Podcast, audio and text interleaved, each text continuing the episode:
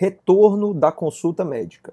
Pessoa é atendida por você num contexto de primeira vez ou mesmo em uma consulta de acompanhamento. O atendimento subsequente deve estar livre de cobrança de honorário? Você deve ou não cobrar por esta próxima consulta? Carreira profissional, formação e ética médica, cenários de atuação. Tudo isso e muito mais você encontra aqui na 11ª temporada do Medcast. Eu, Roberto Bob, serei seu anfitrião nessa jornada do desenvolvimento médico. O Medcast é uma produção Núcleo MD, com você toda segunda-feira às 8 horas da manhã. Você que está chegando agora na nova temporada do Medcast, fique sabendo que estamos em parceria com o Whitebook Neste episódio, vou compartilhar com você um caso clínico e você vai poder ver na prática como a ferramenta do Whitebook pode te ajudar na tomada de decisão e te dar mais segurança em suas condutas e desafios cotidianos. Vamos ao caso. Primigesta de 26 anos, com 35 semanas e 4 dias, vai até a UPA para avaliar quadro de vesículas muito pruriginosas que apareceram nas estrias de seu abdômen na região periumbilical há 4 dias.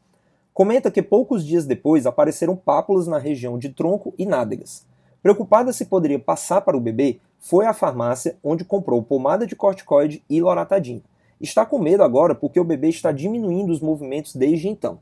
Agora você pode dar uma pausa no episódio e ir até o Whitebook para responder as seguintes questões. Será adequado o uso de corticoide após 34 semanas de gestação? Pode trazer alguma repercussão fetal? A diminuição da movimentação fetal pode ser atribuída pelo antihistamínico tomado pela mãe? Acesse a seção Erupção Polimórfica da Gravidez, EPG, e se você ainda não assinou o Whitebook, aproveite para usar o cupom MEDCAST30D, que estará por escrito na descrição do episódio. E tenha 30 dias de acesso grátis no Whitebook. Gostou? Então corre lá, baixa o Whitebook para conferir como ele pode te ajudar nesse caso. Na próxima semana tem um novo caso para compartilhar aqui no Matchcast. E não esqueça, tudo o que você precisa no Whitebook tem.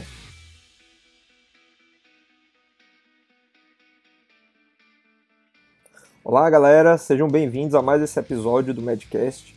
Aqui com vocês, Roberto Bob. E bom, para quem está chegando no Medcast agora, né, nesse centésimo quadragésimo nono episódio do Medcast, para quem não me conhece, então eu faço parte da Núcleo MD juntamente com o Daniel Coriolano.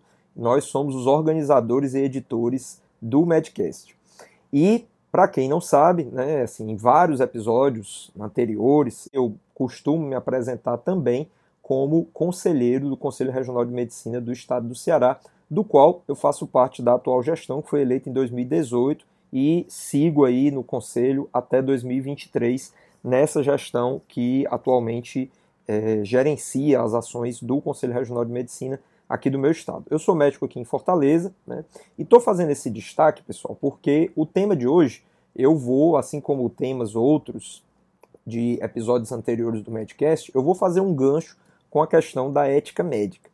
Mas antes da gente entrar na nuance específica desse tema que nós vamos conversar sobre hoje, eu quero trazer para vocês algo que eu considero que seja uma ferramenta de muita relevância e que é de super fácil uso e que talvez algumas pessoas não saibam que existe ou se saibam, talvez não saibam que existe é, de uma maneira tão simples, de uma maneira tão fácil de ser utilizado. Então, no site do CFM, ele, o Conselho Federal de Medicina, ele tem uma plataforma na qual você pode fazer uma busca por normas do Conselho, tanto o Conselho Federal como os conselhos regionais, que vão desde resoluções, pareceres, enfim, todos os documentos que emanam dessas instituições. Então eu vou deixar um link na descrição desse episódio para que você conheça esse portal. Esse portal ele se assemelha muito a portais de pesquisa de plataformas científicas, como a Biblioteca Virtual de Saúde, como a Bireme, a PubMed. Então, Através desse sistema de busca, que é um sistema de busca muito simplificado, você pode ter acesso aos mais diversos documentos sobre os mais diversos assuntos que regem a prática médica cotidiana, tá? E é lá você vai encontrar principalmente aqueles, aquelas situações em que, é, em algum momento, houve algum tipo de conflito, ou houve algum tipo de dúvida sobre qual seria a melhor forma de proceder. E, obviamente, sempre dentro do contexto ético, tá certo? Os conselhos federais, ou, desculpa, o Conselho Federal e os conselhos regionais, eles têm como prerrogativa, né, a questão da ética médica. Então nós temos o código, né, que o próprio Código de Ética Médica ele é uma resolução do Conselho Federal de Medicina, nós temos outras é, milhares de resoluções que estão disponíveis para é, esse nessa plataforma em que você consegue buscar por temas. Então, se você quiser saber, por exemplo, é, resoluções que falem sobre atestado médico, declaração de óbito, sobre publicidade médica. Então, essa é uma plataforma que é de muito fácil uso, tá? Então, é uma plataforma, inclusive, que foi renovada agora, nesse último ano, tá com um aspecto, né, um aspecto visual muito mais amigável. Então, todo, todo o site, né, todo, o, o todo esse, esse bloco de, de informações, tanto do Conselho Federal de Medicina como dos conselhos regionais, eles passaram por uma renovação. Então eles estão muito mais operacionais, estão muito mais fáceis de serem acessados. Então é uma ferramenta de grande utilidade, principalmente se você tem dúvida sobre alguma conduta, sobre algum aspecto da prática médica, tá certo? E aí, assim, eu vou trazer né, para esse episódio, que nós estamos falando aqui sobre a questão do, do retorno, né, o famoso retorno. Né? A pessoa vai para uma consulta, ela tem direito ao retorno, né? então isso é uma dúvida né, que eu acredito que muitas pessoas têm, e que fica geralmente essa questão sobre se você pode ou não cobrar sobre essa situação, tá certo? Então eu vou, eu vou esse esse esse contexto, né, esse contexto específico, ele tem uma resolução, tá certo? E eu vou citar essa resolução aqui e vou colocar também o link dessa resolução na descrição do episódio para que você possa ver é, e ler ela na íntegra, tá bom? É, deixando muito claro, gente, que a maioria das resoluções elas são muito objetivas. Então, essa, essa resolução especificamente, que é a resolução CFM, né, do Conselho Federal de Medicina, número 1958 de 2010, ela tem apenas duas páginas, tá bom? E essa resolução, ela, né, pelo, pelo o trecho inicial dela, a ementa, ela diz o seguinte: ela define e regulamenta o ato da consulta médica e fala mais, mais coisas aqui na emenda, tá bom? Então, assim, esse ato da consulta médica, por essa resolução, ele tem algumas questões que são é, necessárias. É meio que como se fosse um passo a passo para que você diga assim: pronto, realmente você fez uma consulta médica em todas as suas nuances. Né? Então, já no artigo 1, então vocês me permitam que eu vou ler, porque a resolução realmente é muito pequenininha. E depois que eu ler, tá, eu vou fazer essa leitura aqui desses pontos né, principais, eu não, não vou ler toda, eu vou me ater essa questão realmente do, de onde ela contempla essa questão do retorno. E aí a gente vai dar uma pausa para a gente refletir um pouco, para você pensar né, nessas situações em que esse retorno ele existe ou não, e ele pode ser cobrado ou não, e logo em seguida nós vamos discutir sobre o assunto. Então, no artigo 1 ele coloca definir que a consulta médica compreende a anamnese, o exame físico e a elaboração de hipóteses ou conclusões diagnósticas, solicitação de exames complementares quando necessários e prescrição terapêutica como ato médico completo e que pode ser concluído ou não em um único momento. Aí ele vai para o parágrafo 1 do artigo. Quando houver a necessidade de exames complementares que não possam ser apreciados nesta mesma consulta, o ato terá continuidade para sua finalização com tempo determinado a critério do médico, não gerando cobrança de honorário. Então, atenção aí para essa, essa frase. Me, aí, parágrafo 2. Mesmo dentro da hipótese prevista no parágrafo 1, existe a possibilidade do atendimento de distinta doença no mesmo paciente, o que caracteriza novo ato profissional passível de cobrança de novos honorários médicos. E aí, deu para deu para captar a mensagem, deu para captar a ideia, dá para responder o questionamento. E aí, a gente cobra ou não cobra pela por essa consulta de retorno? Já já a gente volta. E aí, MD, tudo certo? Espero que você esteja aproveitando cada minuto aqui do Medcast. Meu nome é Daniel Coriolano, também sou médico e passo aqui para convidar você a conhecer o Profissiométrica Black. É só entrar profissiométrica.com, é a nossa comunidade de aprendizagem que tem três pilares. Renda passiva, você vai aprender conteúdos relacionados a como investir. Renda ativa, com performance, você vai ter acesso a conteúdos para um melhor posicionamento de mercado, marketing e temas associados. E o terceiro pilar, propriedades intelectuais, você vai aprender a produzir conteúdos que te geram rendas, livros, cursos e demais conteúdos digitais. É só clicar aí no link que está na descrição ou entrar diretamente no profissiométrica.com. Abraço e bom episódio!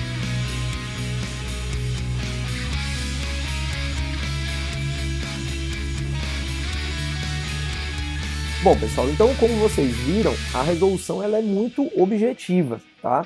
Então ela mostra para a gente um caminho a ser seguido. É claro que a própria resolução ela vai colocar que essas questões elas vão estar dentro de um critério que deverá ser definido por, por nós médicos, né? A resolução, né, a ideia das resoluções, né, das, das normas emanadas pelos conselhos de medicina, não é de restringir, não é de de criar barreiras ou empecilhos para que a gente tenha que andar por trilhos né, muito fechados, muito rígidos dentro da nossa prática profissional. Pelo contrário, a ideia é que nós tenhamos mais clareza e segurança sobre como nos portar frente a situações que possam, em algum momento, ser um tanto conflitantes. Né? Então, o papel dessa resolução ele é muito claro. Ele, ele tem como função mostrar para nós de que maneira a gente consegue de fato encaixar essa ideia do retorno no qual você não vai cobrar honorários referentes a esta nova consulta. Dentro da resolução, ele especifica que para que você tenha um ato completo, é necessário que você percorra uma série de caminhos. E esse caminho ele está muito centrado, talvez, na questão do diagnóstico. O paciente, às vezes, ele pode vir, né, a pessoa lhe busca porque ela está sentindo uma dor na barriga. Tá? Então ela tem uma dor quando se alimenta, e aí você caracteriza né, exatamente como é que são esses alimentos. E aí você, sei lá, caminha para uma hipótese diagnóstica que aquela pessoa pode estar tendo alguma doença na vesícula biliar. Qual procedimento geralmente nós iríamos solicitar para que nós pudéssemos, digamos, testar essa nossa hipótese diagnóstica. É de muito, muita conveniência que o paciente seja abordado em termos de um ultrassom abdominal. Então, através do ultrassom, você vai poder ver né, se realmente o órgão específico que você identificou ali como suspeito, né, como sendo o, o, de onde se, se origina a queixa do paciente, ele está afetado ou não. É necessário que o paciente ele interrompa aquele momento da consulta, é necessário que ele saia do seu consultório, que ele realize um procedimento complementar e em seguida ele retorne para que haja um desfecho, para que a partir dessa avaliação complementar você consiga definir ali uma conduta para aquela situação específica do paciente. Então, isso é um exemplo muito clássico que eu estou trazendo e que, enfim, para todas as especialidades, todos os contextos, você pode imaginar situações semelhantes. Agora, nessa situação específica, é de bom tom, e inclusive pelo fato da resolução determinar isso, você meio que se vê obrigado, tá? Então vê, entenda que a, a resolução de, do Conselho Federal de Medicina ela funciona na prática para nós médicos como uma lei, tá? Então é, nós temos que fazer valer as resoluções. Eu não posso infringir esta lei. Então se dentro desse processo de consulta ele foi dessa forma como eu descrevi, né? Digamos assim, foi, foi simples assim, né? A pessoa lhe buscou, a hipótese foi de uma calculose biliar, você pede o ultrassom e o ultrassom atesta o quadro e você define a conduta. E, essas, essas duas consultas, esses dois momentos, na verdade, eles fazem parte de um único ato médico. Ele simplesmente teve que ser interrompido ali no meio do caminho e terminado, concluído em um segundo momento, tá certo? Isso é o clássico, tá bom? Agora, vamos imaginar uma situação em que isso não seja exatamente é, esse método clássico, né? mas que também seja algo muito habitual. Vamos imaginar, por exemplo, uma situação também muito comum, o acompanhamento de um pré-natal. A mulher, né, a mulher, num primeiro momento, ela pode procurar um profissional com, com uma queixa de que ela está com um atraso menstrual, que ela está sentindo as mamas doloridas, ela teve relações sexuais sem preservativo, tá meio ali que no caminho, né? É uma hipótese muito óbvia de que aquela mulher ela pode estar grávida. Mas obviamente que você vai solicitar algum teste, você vai proceder para uma investigação e confirmar de fato a situação de gravidez. Imagine aí que ela está com um atraso menstrual, mas é um atraso menstrual de alguns dias. Então, pode ser que não seja né, obrigatoriamente uma gravidez, apesar dos indícios, né, dos sintomas apresentados. Nessa situação, você vai solicitar o teste de gravidez, imaginando que ela já não fez um teste de gravidez, né, então imagine que não há essa confirmação, e você solicita o teste de gravidez e, e, e pede para que ela venha numa, numa consulta subsequente. Aí olha só, o teste dá positivo, né, da forma como você imaginou, e você vai iniciar o pré-natal. O que é que acontece? Num primeiro momento, nós tivemos uma consulta que tinha como objetivo investigar uma causa de um atraso menstrual. Na consulta subsequente, você confirmou que esse atraso menstrual se deve à gravidez. Não é uma doença, tá? É uma condição clínica que as mulheres vivenciam. Há uma complementariedade entre uma consulta e outra. Mas nessa segunda consulta, você já vai proceder a uma nova conduta. Porque, veja bem, a conduta meio que se encerrou da queixa da consulta inicial.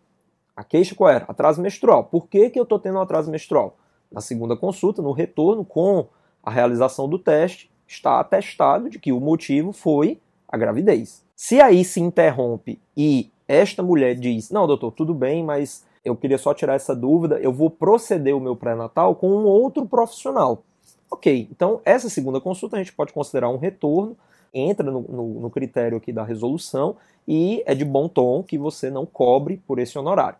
Agora, se irá dar início ao pré-natal e esse pré-natal vai acontecer com você que fez esse diagnóstico, aí é uma pactuação. Haveria a possibilidade de que você já pudesse cobrar por essa segunda consulta, na medida em que a consulta vai gerar outras condutas, uma vez que a paciente aceite e ela tenha você como o médico ou a médica que irá conduzir esse pré-natal, você vai proceder com os exames do primeiro trimestre do, do pré-natal, né? você vai começar a fazer as orientações, você vai indicar suplementações, prescrições. Então, assim, você vai definir condutas outras que guardam relação com o diagnóstico que foi feito, porém já partem para um outro tipo de situação que não isoladamente a situação do atraso menstrual. Por mais que sejam coisas complementares, mas são questões que já se somam a um novo motivo de consulta. A primeira vez era o atraso e agora o acompanhamento do pré-natal. E aí, nesse mesmo exemplo, nós temos as consultas subsequentes. Veja que cada consulta de pré-natal ela tem uma nova conduta, ela tem uma nova avaliação, não é uma complementação de um único ato profissional. O ato profissional do acompanhamento do pré-natal, ele é composto por vários atos profissionais de avaliação da gestante naquela situação em que ela se insere na evolução do pré-natal. Portanto, não caberia, por exemplo, imaginar que você pagaria um valor de uma consulta e teria direito ao pré-natal inteiro até que a criança nasça. Né? Isso não faz o menor sentido.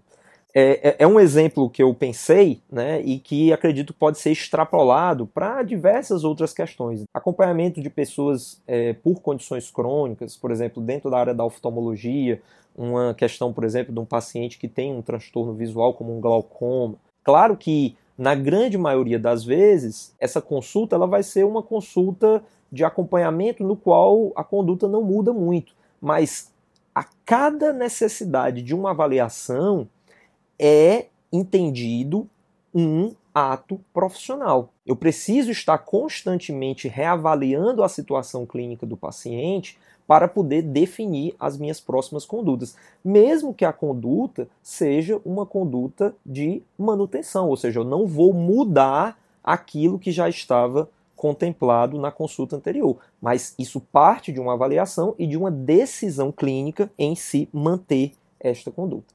Tá certo, gente? É, espero que essa, essa ideia né, do retorno tenha sido contemplada aqui nesses breves minutos que nós conversamos e ficamos aí à disposição né, para que vocês façam comentários, críticas, sugestões através dos, das informações que nós postamos aqui na descrição dos nossos episódios do Medcast.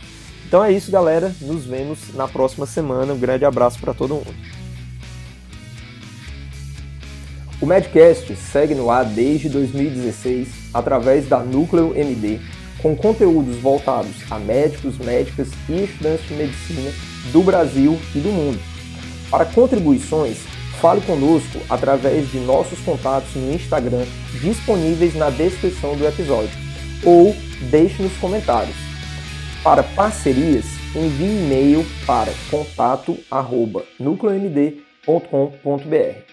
Muito obrigado por estar conosco e compartilhe este e outros episódios com seus colegas. A gente se encontra na próxima semana. Até mais!